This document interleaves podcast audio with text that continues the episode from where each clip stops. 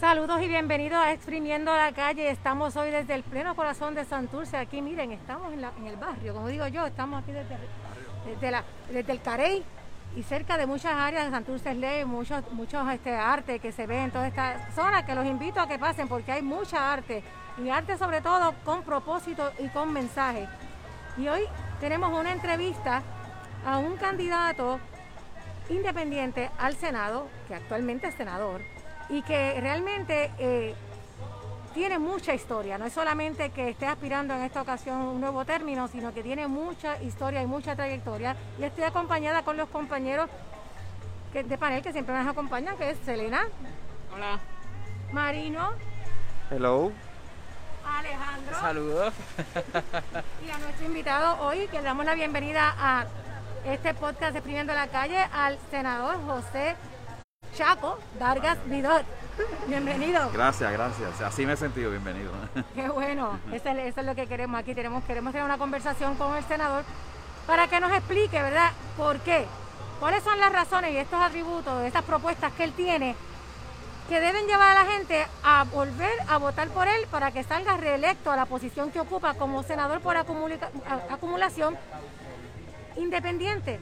Así que, senador, Explíquenos, ¿cuáles son esas propuestas? ¿Cuáles son esas razones por las que esos electores que están pensando por quién voy a votar este próximo 3 de noviembre deben votar por usted? Yo voy a, yo voy a contestarlo con dos cosas. Una que es amplia y genérica y otra que es específica y concreta. La amplia y genérica es que yo no le hago daño a ningún partido, pero yo no estar le haría daño al país porque la realidad es que un parlamento que se jacta de ser un parlamento debe de tener elementos que formulen alianzas fuertes, que formulen eh, puentes de mediación que, que destranquen el bolo, o sea, que hagan que el país se movilice hacia algo, hacia objetivos medibles. Esa es la parte, eh, a grosso modo, ¿verdad?, que, describe mi, participación en el Senado. Eh, lo segundo es que, en realidad, yo llevo ya eh, cuatro años y he presentado 66 páginas de propuestas que han sido eh, ampliamente difundidas por todos lados. Eh, es decir, que la razón por la cual yo debo de permanecer en el Senado es que esas propuestas deben de tener la, la, oportunidad de convertirse en realidad. propuestas, por ejemplo, que amplían la posibilidad económica de una comunidad desde, la, desde el modelo cooperativo. Por ejemplo, en Puerto Rico toda la banca comercial es la que domina las posibilidades de que alguien no, no, no solamente sueñe, sino que ese sueño, puede, ese sueño de poder eh, desarrollarse económicamente y liberarse, que yo creo que debe de ser un, un objetivo fundamental de cualquier gobernanza, es liberarse de, de esa economía basada en asistencialismo eh, y tener unas finanzas libres. Y esa, esa medida, que es la, el proyecto del Senado 381, es un proyecto eh, que procura desarrollar lo que podría ser un banco comunitario eh, que auspicia, patrocina personas de comunidad que, que tienen el, potencial de formar una, una pequeña empresa con posibilidades de, de que hayan empleos no subempleos como los que hoy se crean, ¿verdad? Que básicamente lo que se ha creado en Puerto Rico es una esclavitud moderna, sino, ¿verdad? Em, empleos que sean pertinentes y que tengan la probabilidad de convertir el, el aspecto económico más allá de un estribillo en una realidad. Por ejemplo, Puerto Rico tiene que moverse a una economía de producción de bienes primarios que puedan ser exportables. Eso lo hacen cualquier, eso lo hacen las, las economías transformadoras se basan en eso. Eh, pero para eso hace falta que la gente tenga en sus manos, sobre todo quienes son quienes no tienen apellidos folclóricos, quienes no tienen la, la oportunidad de, esos financiamientos extraordinarios, o sobre todo los amigos del alma, o los hermanos del alma, o los tíos del alma, o los primos del alma, que tienen siempre posibilidades de, robar y, encima de las finanzas robadas, entonces se, se montan negocios que son impertinentes al entorno. Y es, eso es una de las, de, las, de las movidas, pero yo he presentado 459 eh, medidas eh, que todas ellas, si uno las analiza eh, integrativamente, serían un plan de gobierno como si yo estuviera proponiéndome como gobernador. le, quería preguntar, es que dijo algo al principio, ¿verdad? Que me llamó la atención, porque usted dice que no le hace daño a ningún partido si votan por usted. Sin embargo, cuando los partidos reclaman estos votos, ellos entienden que, que candidatos independientes, como el caso suyo, sí le harían un daño, sí le quitarían la oportunidad a, sus candidatos de la, la, la, la, plataforma, la plataforma o la plancha que tiene cada uno de los partidos. Entonces, ¿cómo le explicamos a esta persona que está indecisa, verdad? Que, que, que mire, esa, esa, esa forma como usted lo explicó, yo, este, no tenerme a mí ahí dentro le hace un daño porque hacen falta otras voces, otras voces que, que no estén atadas a nadie que puedan pensar por sí mismas, que no tengan que leer. Yo, yo, yo misma soy una de las que nunca he entendido esto de cuando le llaman el, el, consenso, ¿verdad? Que se, que se, ¿cómo es que? El, el, el, caucus. que deciden y, y de la forma en que decide el caucus, aunque yo no esté de acuerdo, tengo que votar. El caucus es, el caucus es una herida mortal a la democracia. Eh, el caucus es, una, es un bandidaje político que se ha utilizado mal. Los caucus son importantes en cualquier lugar porque reúne a gente de, que se afinan en un, cierto, en un cierto pensamiento. Por ejemplo, en las luchas, en las luchas por derechos humanos, la gente coincide en esa lucha, aunque difiera en un montón de cosas más y, sean este, antagónicos en la ideología. Eso es un verdadero caucus, cuando hay un caucus negro, un caucus eh, latino, un caucus, lo que quiere decir es que aunque las personas piensen diferente, eh, tienen un, punto de partida desde donde pueden elaborar un pensamiento eh, integrativo que vaya dirigido a un objetivo y que se pueda lograr ese objetivo. En el caso del caucus en la política, yo entiendo a los partidos que lloren eso, ¿verdad? Pero la realidad, entiende, pero hay que, yo se lo digo, digo, digo lo, puedo decir aquí hasta con temor de perder votos, pero le, tengo que decir con toda honestidad, con lo independiente que soy siempre, que los banquetes total no sirven para nada. Eh, no sirven de ningún lado, ni de centro, ni de izquierda, ni de derecha, ni nuevos ni viejos. Es decir, hace falta siempre una diversidad, sobre todo en mi caso, que yo he cogido muy en serio echar a un lado lo que sería mi ideología de base personal y eh, entender que siendo yo un senador de comunidad, eh, abro los espacios para poder defender lo que es bueno lo que es de consenso, que es lo contrario a un caucus. Pues los caucus no son, consenso, no son consensuales. Así que es bien importante considerar el hecho que si, por ejemplo, eh, el movimiento Victoria Ciudadana tiene un planteamiento en el Senado que va a ser debatido por otros partidos, pues y el planteamiento es bueno, saben que yo voy a votar y voy a defender ese planteamiento, aun cuando yo no pertenezco a ese partido. Y así por el estilo pasa con eh, con, con, lo, como lo que ha pasado en este momento. hay, proyectos que han sido buenísimos y sencillamente están marcados porque vienen del partido de la mayoría o vienen del partido de la minoría. Eh, y entonces, tanto Juan Dalmau como yo hemos hecho como un tipo de arreglo, ¿verdad? No, y es abierto, no es, no es oscuro, eh, en donde analizamos las medidas y vemos, oye, pero qué es bueno para el país. Que no es qué es bueno para el Partido Independentista o qué es bueno para el PPD o qué es bueno para para los, para los kioscos, sino que qué bueno es, cuán bueno es eso para el país, cuánta trascendencia tiene eso.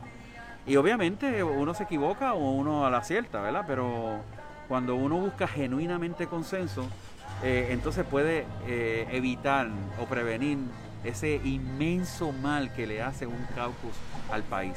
Yo quería preguntarle, eh, usted históricamente, usted es un hecho histórico. Su, candidatura en el 2016, su victoria, lo convirtió en el primer senador independiente, en, yo soy historiador, creo que en 60 años.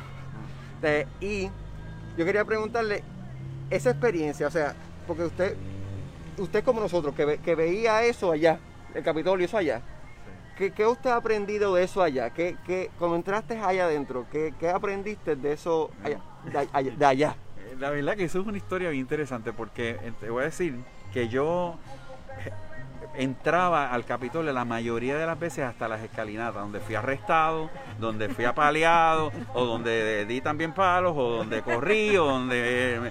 ese, el Capitolio lo conocía bien, bien, muy bien desde afuera, ¿no?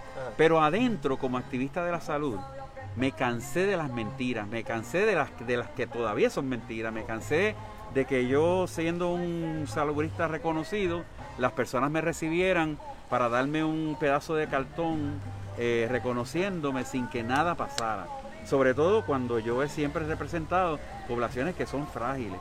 Eh, Iniciativa Comunitaria, que es el proyecto que yo fundé, es un proyecto que siempre se ha dedicado a, poblaciones que no tienen, que, han sido invisibilizadas en la sociedad. Así que cuando entré, eh, tuve que primero hacer como un diagnóstico comunitario participativo. tuve, empecé a trabajar la, cómo es, cómo yo hice un profiling, si eso se puede decir, ¿verdad? Eh, como quien dice un carpeteo, ¿verdad? Pero en realidad empecé a ver en, qué, se, en qué se especializa cada senador o senadora, eh, cuáles son sus, agendas. etcétera, etcétera. Y entonces empecé a trabajar viendo qué, me, qué, fue lo que derivó ese, ese, ese, ese diagnóstico, ¿verdad? Ahora déjame decirte, yo no veía el Capitolio tan lejos, porque el activismo puro es el paso anterior a la toma de conciencia completa. Eso lo dice Francisco Gutiérrez, un educador eh, costarricense muy reconocido. Es, decir, que todos los que hemos sido y las que hemos sido activistas eh, en, cualquier cosa sabemos que quedarnos estancados nada más en la protesta, eh, aunque la protesta es sumamente y permanentemente importante, tiene que ir acompañada de un complemento que es la, la, integración del caballo de Troya. Es decir, nosotros tenemos que meter un germen, ¿verdad? Que infecte positivamente un sistema que está, que, no tiene ninguna competencia, ¿verdad? Así que en realidad yo, yo siempre había pensado, digo, siempre he pensado como educador, eh, como utilizando unas palabras de Pablo Freire, que él decía, bueno, eh, parafraseándolo, decía, bueno, el fin de toda buena educación es que es, provocar sujetos políticos.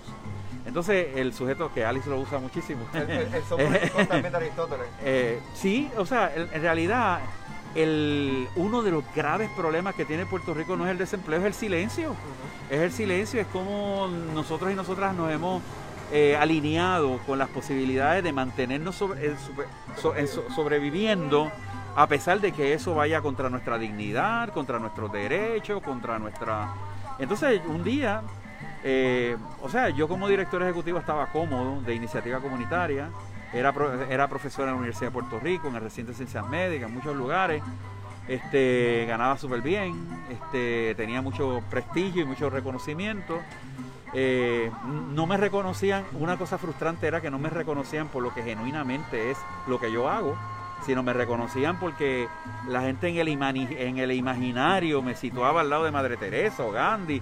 Y todas esas, digo, puedo hablar malo, ¿no? no sé, no sé, pero, o sea, y, todo, y todo eso es lo que era, ¿no? ok, estamos, esa, esa pendeja. Entonces, yo dije, coño, la verdad es que yo no, yo no soy esa persona. Esa iniciativa comunitaria, desde que yo lo fundé, fue un proyecto político. No fue un proyecto político partidista, no fue un proyecto eh, ideológico partidista o extremista o algo así, pero es un proyecto obviamente político, porque la salud no es otra cosa en este momento con un dispositivo mediático. De manera que y aquí, hoy y ayer, eh, necesitábamos y necesitamos y necesitaremos gente que, que movilice algo que está petrificado, fosilizado en la medicina corporativa. Así que yo decía, ¿por qué voy a seguir pensando que el senador tal lo que me prometió lo va a hacer? Porque yo sé, tengo, ¿por qué la comunidad, y eso lo digo aquí, por qué la comunidad en general tiene que seguirle mendigando a la legislatura lo que es un derecho? O sea, las organizaciones comunitarias en Puerto Rico, en su mayoría, son organizaciones que le hacen el trabajo al gobierno, se lo hacen barato, se lo hacen mejor y ellos se llevan el crédito.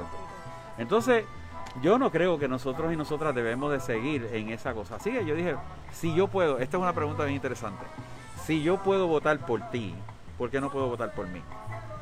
Entonces gané las elecciones ese día porque pensé que votando por mí, eh, pues tenía menos probabilidades de que me mintieran. Porque... Algo también histórico de esto es que es el legislador con más cantidad de votos en esas elecciones. O sea, gente de todo Puerto Rico, de todo partido, de toda ideología, le dio un voto de confianza a usted. de, de todas esas cientos de medidas que ha mencionado, incluso de las que ha mencionado aquí, ¿cuál usted considera que es su mayor legado en estos cuatro años? Juan Arroz de Bichuela, ¿qué es lo mejor que Vargas Vidal le ha conseguido al pueblo de Puerto Rico en estos cuatro años? El proyecto del Senado 489, que es la reforma de, justicia juvenil, que es un proyecto que logró durante todo un año conmover el aparato judicial eh, en, favor de la, niñez que no debe estar nunca en una cárcel. Eh, ese es un proyecto increíblemente denso, eh, muy profundo, no se parece en nada a las susodichas reformas que traen los partidos, que no son ninguna reforma nada, digo, por, por lo menos los dos partidos que se han eh, sorteado el poder, ¿no? Eh, eso es un gran proyecto y aun cuando no se aprobó, lo el orgullo mío es que la judicatura en gran, en gran medida incorporó los elementos que fueron debatidos en ese proyecto y, se fueron casi en una desobediencia civil a, a modificar el carácter de una justicia que era profundamente punitiva y ahora empieza a verse una justicia restaurativa. Ese es un gran proyecto. Eh, pero hay otros proyectos que son muy concretos, por ejemplo, que son que darían orgullo a cualquier legislador. El, el- aumento de sueldo a los bomberos, que esto es una clase totalmente olvidada. En, en Estados Unidos, en cualquier sitio del mundo, un bombero o una bombera es un, es un héroe y una heroína. Aquí son, aquí lo has llevado a la miseria total. Entonces, esa, a mí me encantó ese proyecto porque el ejercicio que hicimos retó las aseguradoras, que yo tengo un problema permanente con las aseguradoras, ¿no? Entonces, eh, logramos que el público en general viera, aunque es un asunto de bomberos, viera que a nosotros muchas em- entidades, muchas empresas nos están robando el vivir y no nos están dando nada a cambio. En el caso de los bomberos, pues pasó así. Yo dije, bueno, si las aseguradoras de incendio dependen de la inspección de bomberos, dependen de la de que el bombero apague el fuego, dependen de la de la evaluación forense del bombero para poder articular eh, su negocio, ustedes le pagan algo a ellos. Y entonces logramos entonces que ese aumento se diera. El devolverle el dinero al 911, eso es vital. Eh, el, dinero estaba robado, porque eso, eso pertenece, eso, eso es un dinero. El 911 es un proyecto autogestativo, porque depende de los eh, impuestos de los celulares. Y eso se lo estaban llevando para otro lado. Eso es importantísimo. El que se le haya, eh, se haya incluido en el state plan los medicamentos de hepatitis viral, hepatitis C y B, eh, sin que la persona tenga que ser VIH positivo. O sea, ahora mismo, hasta ese momento, la gente tenía que infectarse o contagiarse con VIH para entonces tener acceso a los, a los medicamentos Que de... Recientemente se aprobó algo sobre eso. Sí, pero eso es parte de nosotros, o sea, el que... Tan reciente como estos días, ¿no? Exactamente. Eh, así que, y hay otros proyectos que aunque no se han aprobado y están en vías de trabajarse, y yo espero que la- el próximo cuatrienio tengamos un Senado nuevo de gente abierta. Pues por ejemplo, aquí en Puerto Rico hace falta considerar que el 37.7% de la población es envejecida. Entonces aquí no hay un solo hospital geriátrico. Y entonces ya nosotros estamos trabajando, diseñando ese hospital geri- geriátrico y también trabajando lo que podría ser un hospital totalmente de trauma. Vaya, le pregunto. Eh, eh, sabemos que usted ganó el cuatrienio pasado con 155.757 votos. Eso fue un número que cambió la historia y que para muchas personas pues sí, fue bien significativo, eh, ¿verdad? Y así como usted recuerdo dijo en una entrevista que tuvo que pellizcarse para reconocer que había ganado mucho, nos pellizcamos para poder celebrar la victoria porque no era que lo veíamos imposible, pero sí sabíamos que era un poco más cuesta arriba y que el trabajo que teníamos que pasar era el doble. Inclusive en muchas noches que tuvimos que comer pan con agua en ese proceso en Trujillo Alto. Pero bueno, la pregunta va dirigida a que lamentablemente hoy día, eh, dentro de este nuevo año de elecciones, tenemos candidaturas muy buenas, eh, con mucha distinción al igual que la de usted, eh, que están por acumulación y, y, que posiblemente se tenga que enfrentar al conflicto de que, wow, uno o el otro. ¿Cómo usted ha trabajado, verdad, precisamente para que quizás el elector no tenga ese conflicto? ¿Y qué pueden encontrar? Muy posiblemente, a mí no me queda duda, ¿verdad? Lo que pueda la gente encontrar en su trabajo versus estas otras candidaturas que son igual de buenas. Eh, cuando usted habla de un Senado de mente abierta, precisamente me, pues me llegan unos nombres a, a, a, mi memoria y que si en efecto entran todas estas personas que yo considero de mente abierta, pues sería la gran nueva mayoría. Lo que otros partidos dicen la nueva transformación, esto realmente sería la nueva transformación. Yo te voy a decir, mira, por ejemplo, yo no tengo ningún rollo en decir aquí, delante de ti, delante de cualquiera, que hay una mujer que yo adoro y que considero una de las grandes personas que ha influenciado en mi vida, Alice Pérez, una profesora. Eh, ella, aunque es senado por distrito, realmente yo aspiro a que ella gane entonces ahí tú vas modificando. En el, la segundo, el segundo elemento es que los partidos recogen, la votación por, partido recoge a sus candidatos. De manera que la persona no va a tenerse que sentir que está eh, traicionando a alguien, no sé cuánto. Lo otro es que debemos siempre de considerar que si un partido está presentando seis candidatos o dos candidatos y candidatas, pues no la, como dije al principio, no le va a hacer daño que José Valga esté ahí, porque yo, que no tengo amarres con nadie, puedo mediar para que esos candidatos que llegan a ser senadores puedan tener una, un éxito en la presentación de sus proyectos.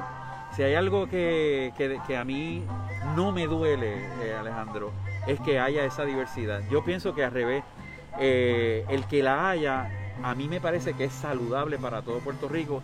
Y, como yo no, yo no aspiro a fosilizarme en el Capitolio, pues entonces a mí me parece que al revés, esto va a ser, ¿cómo diría?, eh, emocionante el que la gente tenga posibilidades, porque en otras ocasiones no hemos tenido, era comparar cero con cero, ¿no? Entonces, eh, yo dije, bueno. Usted abrió la puerta. bueno, no, no solamente yo, yo, yo, yo creo que en aquel entonces el señor Manolo Sidre, eh, la licenciada Lúgaro, eh, que trabajamos, aunque la gente no se diera cuenta, pero trabajamos juntos. de verdad que no eran, no, no era que cedíamos eh, nuestros elementos de conciencia eh, particulares, pero entre nosotros tres no existía una eh, las divisiones inmorales que se dan en otros lugares, porque todos los tres sentíamos que estábamos haciendo un trabajo patriótico, ¿no? interesantemente, cuando yo llego al Senado, yo no había tenido una relación directa con Juan Dalmau y sin embargo, él, él está al lado de mi escaño y yo al lado de él. De él eh, él es propiamente un portavoz de su partido. Eh, y entonces hicimos una buena, una buena química y pudimos probar eh, desde ese ángulo que sí es posible un Senado que provoque, y oigan este concepto, que es lo que yo creo que debe pasar, una amnistía social política. Puerto Rico no necesita más fragmentación. Puerto Rico no necesita diluirse en bochinche diluirse en bobería, ah, y diluirse en términos muy abstractos que, no, que son macropolíticos y que olvidan que hay gente que tiene que irse a los Estados Unidos todavía para, para un tratamiento de cáncer y tenemos un centro comprensivo que lleva 12 años pagando a un director médico 349 mil pesos al año por un part-time. Entonces, yo, yo, yo pienso, ¿verdad? honestamente, que eh, este, esta amnistía que yo aspiro eh, debe de ser una, una cosa casi sagrada, sentirnos como en la idea de que, mira, por cuatro años no vamos a joder al país, por cuatro años vamos a, a lograr que si tú y yo pensamos diferente, pues ya sabemos lo que estamos diferentes, ¿por qué no descubrimos lo que tenemos en común? ¿Y por qué no utilizamos esa vía de lo, de lo común para poder construir lo que debe ser común para todo el país. Una, pregunta, eh, primero que todo, em, les, envía saludos Dani Velázquez, saludos a Videnso y Jay Vargas, dice, ese es mi viejo super papá y amigo. Ah, Además de que hace todo realmente de corazón. Yo soy fanático de él, ¿sabes? Ah, sí. Pero quiero hacerle una pregunta en torno, he escuchado, y me imagino que usted también lo ha escuchado porque eh, eh, he seguido algunos de los lives que ha estado haciendo este, en días recientes. Muchas personas que dicen, yo voté por Vargas Vidot porque yo pensaba que él iba a hacer esto, porque obviamente la gente lo identifica con su trabajo eh, social, con su trabajo con las poblaciones más vulnerables, por lo de iniciativa comunitaria. Y mucha gente entiende que, que ahora no le va a dar el voto porque usted no hizo lo que tenía que hacer, que usted no asumió posturas a favor de unas cosas, eh, que favoreció quizás posturas del partido X y, y que ahora, pues por eso no le voy a dar Sí. su voto. ¿Qué usted tiene que decirle a esas personas? Ese es el precio que se paga por ser honesto. El precio que se paga por ser limpio de conciencia. Es decir, eh, en realidad eh, hay muchas personas que no leen lo que he hecho y asumen que no lo he hecho. Pero por ejemplo, yo soy el senador que nunca ha faltado al hemiciclo. Nunca. Eso es un logro. Eso es un logro. No, pero no solamente que nunca he faltado. Es, yo soy el senador que más veces ha hablado y ha discutido y ha peleado en el, en el hemiciclo. Y eso está en récord. Usted no puede ir a, lo- al- a la, al- a la- a Sutra, que es el trámite de legislativo, y se va a dar cuenta que yo consumí todos mis turnos iniciales en, en temas peliagudos que nadie quiso asumir posición. Eh, si recordamos cuando las terapias de conversión, el proyecto número 1000 es, de So- el Soela Boy y de, y de este servidor. Es decir, hay gente que no entiende eso. Por ejemplo, en el caso de las personas sin hogar, el proyecto del Senado 32, eso es un proyecto de un año y medio de trabajo científico, de foros comunitarios, de mesas comunitarias, trabajando con toda la población y con los proveedores para producir el Plan Nacional de Abordaje al Sin Hogarismo. Es, nosotros en este momento, si ese proyecto hubiera sido, seríamos la estrella del mundo, porque es un programa dirigido a erradicar la deambulancia en Puerto Rico. Sin embargo, aun cuando fue aprobado unánimemente, unánimemente en el Senado, eh, en la Cámara de Representantes se sentó sobre ella, el- el co- el- la, Comisión de Bienestar sencillamente se sentó sobre el proyecto ¿Quién la preside? Esa comisión la de- Nelson Alonso y, y no no lo no lo logró. Pero de igual manera en febrero en marzo de febrero a marzo presentamos el plan de abordaje al COVID-19 yo soy salubrista. Presentamos un, un plan pormenorizado que si se hubiera tomado eh, en, en este momento no estaríamos viendo tantas muertes como hemos visto y tantos contagios. Y sin embargo en la Cámara de Representantes se, se quedó. Este servidor ha presentado el, plan, el, el estado de emergencia de- por violencia de género, que no es escrito por este servidor. Yo sería un ridículo si caigo en, esa, en ese protagonismo. Las mujeres de los colectivos eh, literalmente estuvieron trabajando intensamente y nosotros lo que hicimos fue convertirlo en el lenguaje legislativo y valientemente presentarlo como una alternativa a la cobardía de la, de la gobernadora. Eh, así que en ese sentido, eh, hay, si las personas examinan, eh, si uno quiere ser buen legislador, tiene que provocar alianzas. Todos los senadores desde Roma, las legislaciones buenas salen, el historiador, eh, salen por alianzas y acuerdos. Y alguien que tiene el fanatismo metido entre cuero y carne, pues no le gustará eh, que José Valga haga eso, ¿no? Hay gente que dijo, mira, yo voté por ti para que tumbaras cuello y para que rodaran las cabezas. Pues yo no soy un gatillero. Entonces, si coja su mejor buena gatillero. No, no, al revés. Eh, por otro lado, votar en contra de todo. Votar en contra, tú no necesitas ni dos neuronas. Votar a favor de todo, no necesitas dos neuronas. Pero votar con conciencia, el tratar de articular. ¿Y cuál es el...? Yo le digo a las personas, ¿sabe lo que nosotros hacemos que la prensa no lo reseña? Nosotros leemos, yo leo todas, todas, todas las medidas radicadas. Mi persona lee todas las medidas radicadas. Y hacemos tres bultos, lo decimos aquí abiertamente.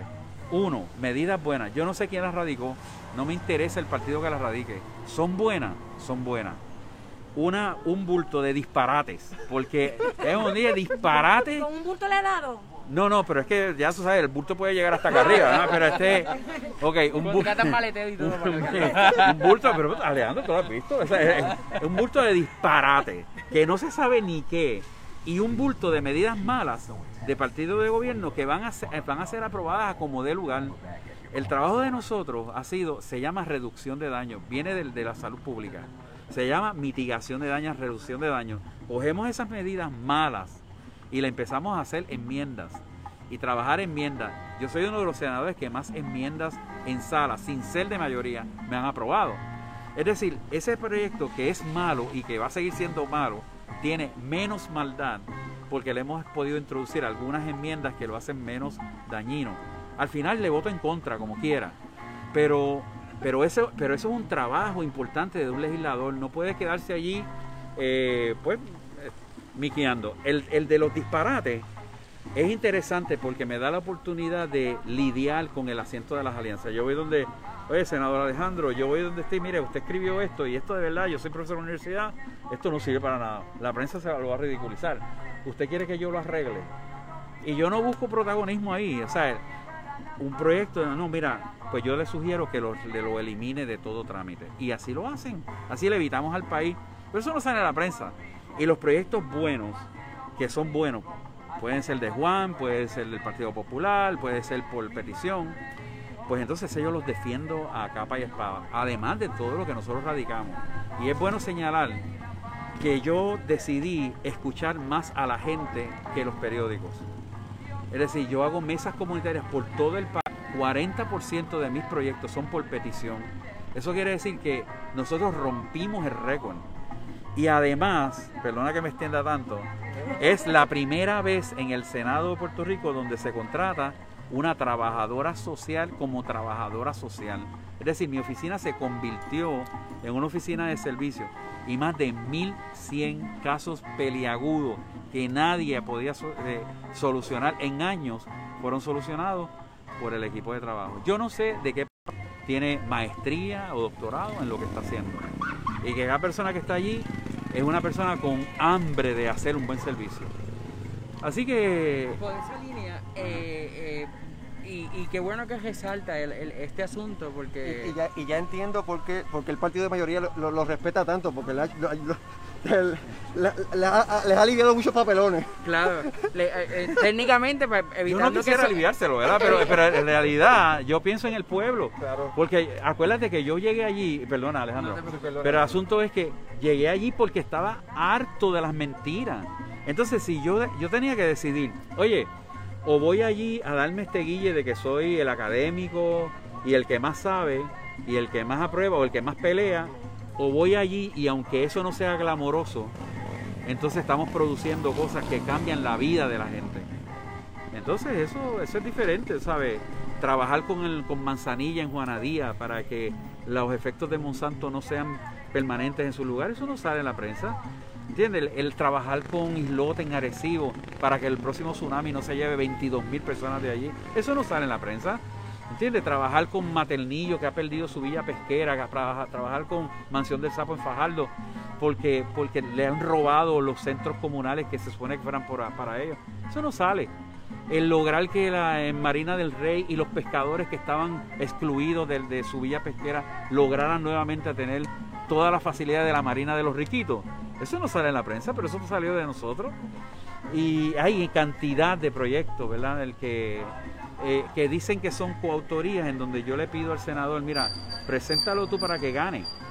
Y yo me voy como coautor porque yo prefiero inhibirme yo, porque yo no necesito protagonismo. O sea, para mí los tres pecados mortales de una legislatura son vanidad, codicia y soberbia. Si uno combate esas tres cosas que estuvieron presentes en muchísimos procesos históricos, entonces uno tiene la posibilidad de lograr que el Senado sirva para algo. Eh, tomando el, punto cuando mencionabas que eh, había una trabajadora social y agradezco que eso esté dentro de ese equipo, eh, yo soy trabajador social y estamos en el mes internacional de, los gracias, de los profesionales de trabajo social y precisamente en estos días nuestra presidenta Mabel Ortiz sale un titular que dice se revela el sueldo, que el sueldo de los trabajadores sociales a nivel de miseria, oye, se revela para que quienes no lo sepan, porque eso es, un asunto, ¿verdad?, de, de, de que muchas personas lo conocen y somos la única profesión en Puerto Rico, o, o, algunas de ellas dentro de la disciplina del comportamiento humano, que no tenemos una legislatura o un proyecto de ley debidamente aprobado que defienda un sueldo base. ¿Contempla usted que dado que muchos de sus trabajos de iniciativa comunitaria y todas las clínicas que ha hecho han tenido trabajos sociales, ya sea en función de manejo de casos o trabajos sociales. Yo tengo que confesarte algo, Alejandro. Yo soy un trabajador social wannabe. O sea, eh, yo, o sea, yo hubiera preferido estudiar trabajo social que medicina. Yo me di cuenta que el, el éxito que yo he tenido en las representaciones de poblaciones es más por lo que yo sé de trabajo social que por la medicina. Yo no necesitaba ser médico y el trabajo social es un, es un altar para los, para los buenos sentimientos. El, eh, sí, lo contemplo, pero además de eso quiero ir más amplio. Nosotros presentamos el proyecto del Senado 852 es el proyecto de salario mínimo más consultado. O sea, estamos hablando de que consultamos con economistas, no los economistas pagados por el gobierno, los economistas como Caraballo, economistas, gente, gente de, de, de, de, de, ¿verdad? de probada, de probado peritaje. Ese proyecto levanta de nuevo lo que se eliminó la Junta de Salario Mínimo. Y, esa, y el nuevo proyecto puede, tomando de base el, el, el mínimo federal, ¿verdad? Que se pretende ser. En Puerto Rico se ha pretendido siempre, gente, que el mínimo federal sea el sueldo de la gente. En ningún estado eh, lo es. De hecho, 29 estados más eh, DC tienen un- sus propios sueldos, su propio salario mínimo. Eh, Nueva York el- hace el año pasado habló de 15 dólares, este, etcétera, etcétera. Es decir, que tomando como base el mínimo, o sea, que na- nadie, nadie va a perder. Entonces se articule un nuevo, un nuevo sentido utilizando la geografía donde están las empresas y utilizando la productividad de tal manera que pudiéramos movilizar, eh, por ejemplo, el trabajo social siempre se ve como un gasto y no como una inversión. Eh, Si nosotros entendiéramos que el trabajo social, vamos a ponerlo concretamente, porque para que Alejandro no piense que estoy tripeando en mayonesa. La, la, la- Que no me gusta. no, eh, mira, eh, en, en un hospital el trabajo social está caracterizado por planificación de alta, ¿verdad que sí? ¿Qué pasa? Planificación de alta no lo toman en cuenta para nada que no sea para obligar al trabajador o la trabajadora social a que el paciente se vaya rápido porque el, asunto de, utilización y costo es más importante que esa persona. Pero el trabajador y la trabajadora social sabe los entornos donde va el paciente, sabe los determinantes sociales que afectan al paciente. Eh, si, se, si siguieran el potencial del trabajo social, entonces un paciente sería mucho más costo efectivo. Por ejemplo, una persona en la calle le cuesta al Estado 10.993 dólares y nadie lo toca. Viene el trabajador social y nada más por hacer una gestión de referido, ese costo baja a 4.000 dólares. Entonces yo digo, coño, pero ¿por qué es que no queremos ahorrar? Porque es que si, si las cosas están ahí. O sea, si yo estoy gastando 28 mil a 45 mil dólares en un preso al año y estoy gastando 6 mil a 7 mil dólares en un estudiante, ¿por qué no cambiamos la, la ecuación? Esto no son utopías. ¿Entiendes? Aquí se gasta, por ejemplo, el Departamento de Salud tiene un presupuesto anual de 1.3 billones de dólares. La reforma tiene, ACES tiene un presupuesto de 3.5 billones de dólares. El, el ACA tiene un presupuesto de 8 billones de dólares. El Fondo del Seguro del Estado tiene un presupuesto de 589 millones de dólares. Si tú juntas todo eso, te vas a dar cuenta que todo ese andami- andamiaje le roba al país más de 800 millones de dólares cada año. Y sin embargo, pregúntenle al trabajador social dónde está la salud mental en este país. En el carajo.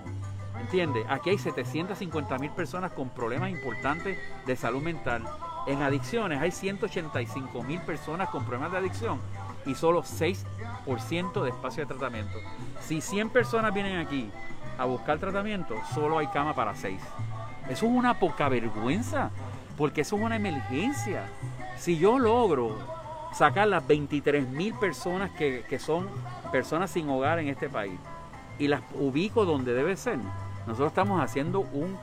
Nosotros, no- nosotros podemos hacer algo bien anticolonial. ¿Sabe qué? Votar la Junta para el carajo. ¿Entiendes? Retarla, hacer, hacer desobediencia civil y quitarle todo el presupuesto. Atreverse a eso.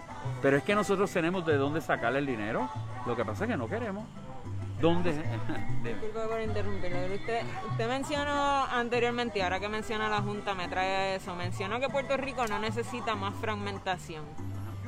Y me gustaría volver a eso porque una de las cosas que más fragmenta a Puerto Rico es la cuestión del estatus. Y están los que piensan que Puerto Rico está tan jodido ahora mismo que hay que poner el estatus a un lado y enfocarnos en este en este tipo de medidas que usted habla en lo que tiene que en lo que se tiene que hacer aquí ahora están los que dicen que hay que resolver el estatus primero para entonces poder resolver estas otras situaciones Y bueno, como dijo Juan Dalmau en uno de los últimos debates, se puede caminar y mascar chicle a la vez y trabajar las dos cosas.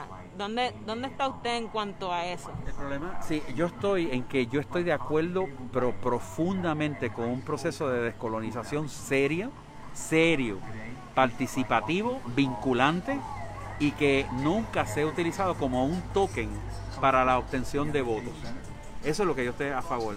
El proceso del mil, de, en ese proceso que se dio en el 1989 al 91, que fue un proceso serio, donde los partidos se unieron y fueron a Washington, fueron eh, eh, ese, después se desvirtuó, pero originalmente tuvimos ahí la semilla de, un, de una posible descolonización. Así que yo, yo, yo creo en esa, en esa posibilidad. Yo entiendo, como dice Juan, lo que, lo que el problema con lo que dice Juan, yo estoy de acuerdo con él, ¿verdad? Este, pero, pero el problema de lo que dice es la polarización ideológica. Mientras en Puerto Rico la idea de descolonizar esté más adosada a izquierda y derecha y no a, una, a un racional na- natural de que el ser humano debe de ser libre y soberano, ¿no? Este, como tú lo veas, porque hay gente que piensa ser libre y soberano es ser un Estado, y libre y soberano es ser una independencia, o hay gente que piensa, y entonces todas esas cosas deben de tomarse en consideración, pero en un proceso genuinamente serio, participativo, vinculante. Y entonces eso, eh, que no es de ninguna manera ser neutral, porque yo creo que la neutralidad es una hipocresía. Me parece que es, es, determinante. eh. Pero mientras los procesos descolonizadores serios estén nada más promovidos por, una, por un polo de la, de la- de la ecuación, entonces todas las personas que no se identifican con ese polo de izquierda van a sentir que esa es la ideología, mientras que no al revés, eh, descolonizar a este país es, es, es un, es un imperativo de justicia social. Ese proceso serio y vinculante para usted, porque pareciera ser, en mi opinión por lo menos, que el PNP lo que ha hecho últimamente es eh, coger plebiscito para llevar a la gente a votar. Y todos los cuatrenios pretenden hacer un plebiscito nuevo simplemente porque se están dando cuenta que su gente se está quedando en la casa, que su gente está descontenta con el partido, con toda la corrupción que representa ese partido. Y como manera, como usted menciona, de, de- de obtener esos votos, pues vamos a tirar un plebiscito, hacemos que la gente llegue al colegio electoral a votar por ese plebiscito y de paso votan por, por el partido. Hay, hay preguntas, compañeras, que se, pre- se contestan con la misma pregunta. Porque en realidad lo que, yo, lo que yo pienso es exactamente lo que tú piensas. Por eso es que estoy diciendo que el proceso que yo, al que yo aspiro no debe de constituirse un token para obligar a las personas a ceder elementos de conciencia y olvidarse de que, de que están votando por gente que le han hecho un mal al país. Es decir, en este momento todos, todos y todas debemos de coincidir de que por más románticos que queramos ser, nosotros podemos ser un día Che Guevara y otro día John Smith, ¿verdad? Este, y entonces, y nadie, nadie puede negar que aquí hay hoyos en las carreteras que hay que resolver, que el problema de acceso a los servicios de salud está matando gente. El hospital pediátrico nada más, hospital pediátrico universitario, joya nuestra, tiene un déficit de 233 enfermeras y enfermeros. Un déficit. O sea, hay niños y niñas que se mueren porque, toda, porque no, no hay una enfermera o un enfermero. El personal que hay allí, yo quisiera que la gente viera, enfermeras, enfermeros, médicos, eso es una joya. Gente que se, que se, se desvive por hacer su trabajo, pero con 233 personas de déficit. Entonces, ¿quién habla de eso? En algún debate alguien me ha dicho, o que me lo me olvidé, ese, algún debate se ha preguntado esa jodienda. Sé que yo, perdonen, pero la verdad es, sea, ¿por qué el cáncer es prevalente en Puerto Rico? ¿Qué tipo de cáncer es prevalente en Puerto Rico? Hablamos de la niñez. 50 y- el, la- la- el índice de pobreza de la niñez 58% por dos décadas. No una, no tres años. Eso es una vergüenza. Tenemos un sistema Montessori con 52 escuelas, 17 mil estudiantes, 39 municipios afectados, 35 mil personas de la comunidad vinculados. De maravilla, ejemplo para el mundo. Y tenemos un desgraciado dirigiendo el, el- Departamento de Educación que le, impide un reglamento que pueda eh, que pueda viabilizar lo que ya es ley, la, la ley 277 del 18, que, que, eh, que habla claramente, que manda a que haya una eh, Secretaría Auxiliar de Montessori autónoma. Así que todas esas incongruencias tiene. Yo vi los debates y me dio gracias. a- digo, lo, digo con mucho respeto de todos los candidatos y candidatas. Si yo quiero un programa Montessori. ¿Usted sabe lo que es Montessori? Cuando la gente, cuando los candidatos hablan de salud pública, ¿saben lo que están diciendo? Porque salud pública es, una, es un asunto serio. Es un, es, un, es un modelo participativo en donde las determinaciones de las necesidades no las, no las produce un, actual, un, actua- un actuario. No, no valores laborales quien la define, es la gente. Y también el abordaje lo define la gente, bien participativo. Nosotros tenemos cuatro escuelas de medicina, nosotros tenemos 70 escuelas de enfermería y tenemos una crisis de salud. ¿Cómo es posible que tengamos eso? Pues eso debe discutirse. Y hablando de eso, eh, con la reforma de salud, ¿hay algo que se puede hacer o eso ya está para implosionarlo y, construir de cero? Sí, la- la- la- los pilotes de dinamita y implosionarlo. O sea, ahí hay que, decía un tipo que no, no lo voy a citar, pero no lo voy a citar porque daño, daño lo que estoy diciendo, ¿verdad? Pero eh, decía que hay que borrar la pizarra y escribir de nuevo. El sistema nuestro no sirve. Y lo voy a decir por qué no sirve. Porque hay gente que dice que no sirve y te empieza, eso es un estribillo de política. Primero, el sistema primario, que es los grupos médicos, los IPAs, es un sistema que no tiene uniformidad gerencial, no tiene uniformidad filosófica, no tiene uniformidad de, de- de tratamiento. En María, la clínica que nosotros levantamos en Toa Baja, Bantioch, atendió 8.200 personas a nivel primario. ¿Sabe qué quiere decir eso? Quiere decir que ese sistema no respondió. Ese sistema no tiene vinculación. Así que si el primer sistema, por ejemplo, yo no quiero que la gente piense que estoy utilizando este ejemplo eh, ideológicamente cargado, pero Cuba tiene tres, tres niveles igual que nosotros. De hecho, esos tres niveles los heredó de nosotros. Nuestro sistema Albona lo pusieron allá. Entonces, el nivel primario tiene el 80% de los pacientes. El nivel terciario y supraterciario tiene el 5% de los pacientes. Puerto Rico está al revés.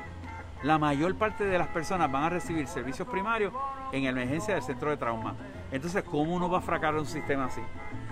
¿Cómo no va a fracasar un sistema que le dice al, al fabricante de prótesis, esto es real lo que te estoy diciendo, el fabricante de prótesis, no, la prótesis que esta persona necesita, tiene que tener, no, no, no, no, eso no es, le vas a poner un gancho ahí, se lo tornillas como sea. Esa persona dejó de ser productiva. Esa, o sea, yo estoy envenenado aquí con estas preguntas, pero la realidad, la- en realidad yo pienso que en algún momento, gente, a nosotros se nos perdió la discusión política, se nos perdió el balance, se nos perdió en dónde debe estar nuestro, nuestro activismo. Le iba a preguntar precisamente sobre eso, ¿verdad? Porque usted ahorita mencionaba de que aquí sí hay dinero, o sea, aquí lo que pasa es que está mal invertido, ¿verdad? Está mal distribuido. Porque hablamos de millones y millones de, de dólares en diferentes agencias. Y te 20 dice un millones. número. Exacto. Ok. Pero esas, esas mismas agencias que tienen ese dinero, como educación, por ejemplo, no sí, no educativa es, un fracaso y hablando ahora mismo del, del sistema de salud, también pues sabemos que, que- que tiene. ¿Qué se puede hacer? Entonces yo digo, y la legislatura, ¿verdad? Porque obviamente usted va a estar, está, está aspirando a, a- a volver a estar en el Senado, en la legislatura. ¿Qué es lo que pasa ahí dentro? ¿O qué es la, cuál es la mentalidad que hay dentro? Que- que pra- Banquete, que- se llama banquete total. por eso, o sea, que estamos hablando de que, de que podríamos decir que, que el noventa y pico por ciento de los, de los miembros de la legislatura no les importa el país, lo que les importa es su bolsillo No, y no, sus amigos. No, no, no, les importa, les importa porque yo no podría ser tan mezquino de decir que todo el mundo está en el mismo barco, ¿no?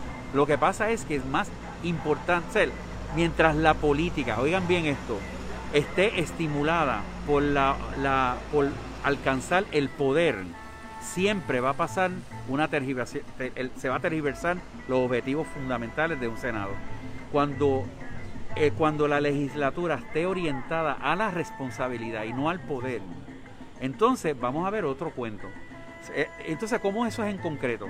Pues si toda- todas mis primeras sesiones o, mi primer año es para aprobar lo que caprichosamente presenta ese partido, sin que haya una oportunidad genuina de hacer, de hacer discusión parlamentaria y que tenga las posibilidades de introducir a esas medidas, eh, medidas este, de mitigaciones de daño serias o eliminarla o retar la gobernanza entonces nosotros estaríamos muy tranquilos y nosotros y nosotras estaríamos tranquilos de que en el Senado se está manejando la cosa como debe ser. Pero el primer año de una legislatura, sean populares o sean PNP, es para complacer al reyesito o la reyesita que está en Fortaleza.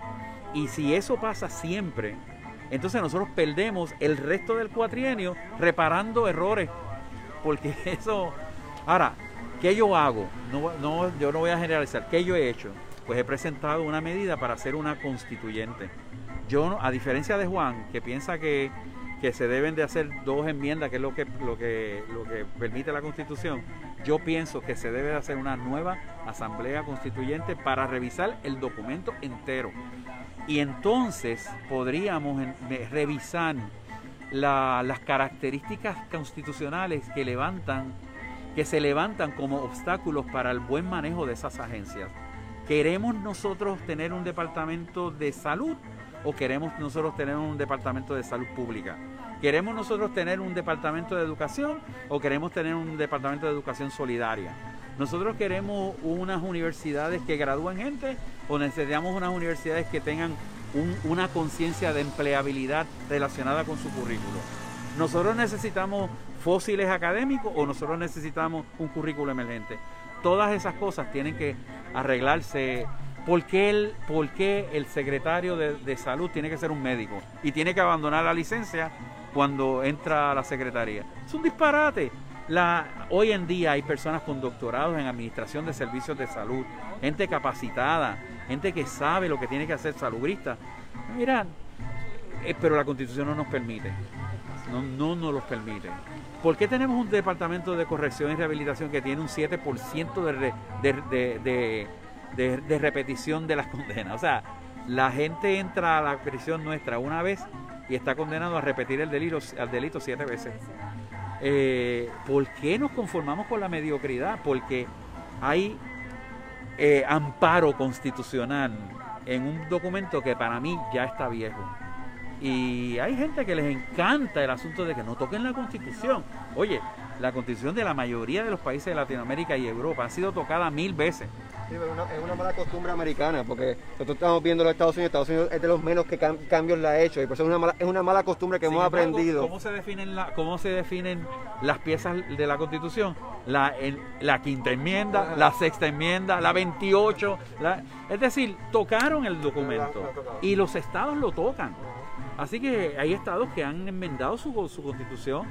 Pero, eh, también, perdona, que hablando de eso, lo que pasa es que realmente siempre que miramos el modelo de los Estados Unidos, y aunque hayan modelos buenos en otros países, no los queremos mirar. Incluso usted acaba de mencionar, ¿verdad?, que en Cuba, en el sistema de salud, utiliza un sistema que era nuestro, que era el Albona pero tan pronto mencionan la palabra Cuba, ya la gente es como que, oh, socialismo, ya mira, pues, entonces no miran la parte, vamos a mirar qué es lo bueno, por qué él está funcionando. Pero es que lo hemos construido así, hermana.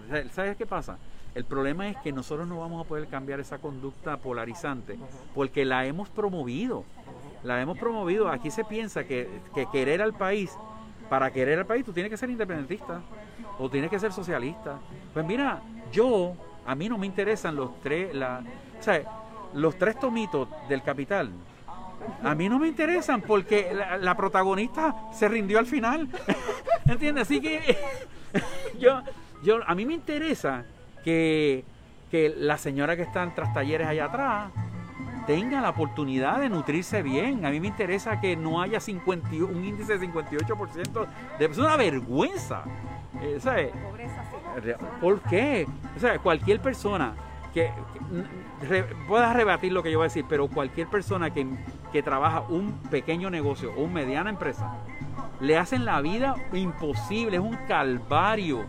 En el COVID le dieron participación activa a Walmart y a las multinacionales y a las personas que tenían más posibilidades de hacer distanciamiento físico y social y que podían eh, eh, poner, eh, imponer medidas que, que, tienen sentido salubrista, a esas personas los atraparon.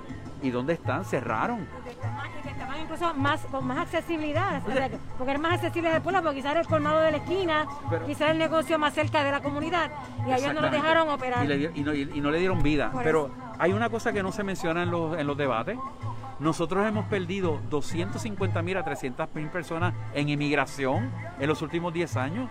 Cual- yo quisiera que ustedes eso, eso ya no es hecho. Eso era hecho en el 2008. Déjame decirte, tú, tú oyes eh, eh, discursos de presidentes de naciones en Europa, para no ser ni comunista ni socialista, ¿no? Eh, donde, y en Latinoamérica, donde es un problema nacional el de tanta gente. O sea, ¿Cómo es posible eso? O sea, a los, a los, a los residentes de medicina que están, son, están especializándose en Puerto Rico, le deben un sueldo. Esas son la gente que mueven el sistema ter- terciario y supraterciario. Eh, yo, yo no sé, de verdad, en, en realidad por eso es que yo creo que debe hace falta una legislatura nueva, transformadora, y por eso es que hace falta José Valcapidó, porque yo no tengo amarres con nadie, y porque se las canto como las veo, entonces yo no tengo que pedirle permiso ni a Pierluisi, ni al otro, ni, al, ni a la licenciada Lugaro, que es mi pana, ni a Ezequiel si fuera, a Eliezer, este, lo puse, puse otro profeta, pero este, pero imagínate, ¿sabes? Mira, mira ahora mismo, el, el- hablando de Eliezer, el tipo dice, bueno, mira, vamos a, vamos a promover una economía basada en el aumento de la producción de productos primarios. Dice, el tipo está loco. No, eso es lo que ha hecho todos los países inteligentes. Estados Unidos es- es- Eh, eh, o sea, entonces yo digo, bueno, ¿por qué, por qué politizar? Un asunto como este donde estamos en- viviendo en escombros. Porque estamos viviendo en escombros. Yo he visitado prácticamente todos los pueblos. De hecho, este, este fin de semana yo hice un maratón literal. Empecé en el este y terminé en Ponce. Este hablando con la gente. Yo no llevo ni, avanzada, ni atrasada, ni medio, ni. Yo no tengo tumbacoco, yo no tengo tumbapava, yo no tengo nada. Yo tengo tres letreros que tengo en la guagua ahí. Este. Y los pongo yo mismo, te algo la cartera, la, la, la- la- ¿sabes? Pero yo, pero sí he podido constatar algo, mano, la miseria. La gente se siente abandonada, se siente en una incertidumbre profunda, se siente que le han mentido permanentemente. Entonces esto no tiene que ver con izquierda o derecha, tiene que ver con moral. Aquí tiene que introducirse lo que se llama la ética de la gobernanza, que no tiene nada que ver con sexualizar la, la identidad de género o, o la perspectiva de género. Eh, eso son manías del- de, la Santa Inquisición, pero la realidad es que, es que nosotros y nosotras necesitamos seriamente, y eso se lo digo a la gente, yo pienso seriamente, y le pido a ustedes que piensen seriamente en el país. Ya no se trata de caras lindas, ni de Logan Bello, ni de que cuán impresionada o impresionado uno se sienta con la cancioncita nueva. No, no, no, no. Ahí hace falta conformar una legislatura que no le responda a los grandes intereses. Punto. ¿Usted se atreve a eso? Pues hágalo. Bueno, nosotros vamos a ir ¿verdad? Con- concluyendo este episodio de hoy. Le queremos agradecer al senador que haya estado con nosotros. Yo sé que verdad que ya prácticamente ha dicho las razones por las que, que deben ustedes elegirlo y darle su voto. Pero antes de cerrar, unas palabritas breves de, de ese llamado, ¿verdad? A ese elector que usted quiere que le dé, ¿verdad? Ese, ese- esa confianza. Primero, eh, decirles que nosotros tenemos, o sea, yo tengo una página que es www.valgaspidot.com donde usted puede hacer un clic y ahí está todo el programa de lo que he hecho y de lo que voy a hacer. Eh, eso es bien importante que usted se nutra de eso, no se nutra de, promesas bobas, ¿no? Pero sí le quiero decir sinceramente que yo con toda humildad le pido la, posibilidad de que podamos, seguir abriendo esa, esa, esa, eh, esa fisura en ese mausoleo que se llama Capitolio. Yo creo que empezamos a producir una cicatriz importante en ese mármol. No, no permitamos que las grandes, eh, los grandes mensajes de la, de, la, de, la, de la política de bochinche cierren lo que ya hemos abierto. En, esta, en este 3 de noviembre a mí me parece importantísimo, no porque yo soy el nadie de los nadie, yo soy el más feo, el más gordo, no sé, yo no, no sé, yo no canto bien, yo no modelo, no, de eso, pero yo tengo un corazón que late por este pueblo. y me parece importante que usted sepa que sus intereses están, van a estar bien resguardados con este servidor. Bueno, muchas gracias al senador Vargas Vidó. Te agradezco también a los compañeros de panel, Marino, Alejandro, Selena y Selena, por aquello de que aquellas personas que nos están escuchando sepan dónde también nos pueden conseguir. Estamos en todos lados. Nos puedes buscar en Facebook, en Instagram, en Twitter, en YouTube. Si prefieres el formato podcast, estamos en Spotify, Apple, Anchor, donde sea. Puedes escribir en Google, exprimiendo la calle y ahí estamos.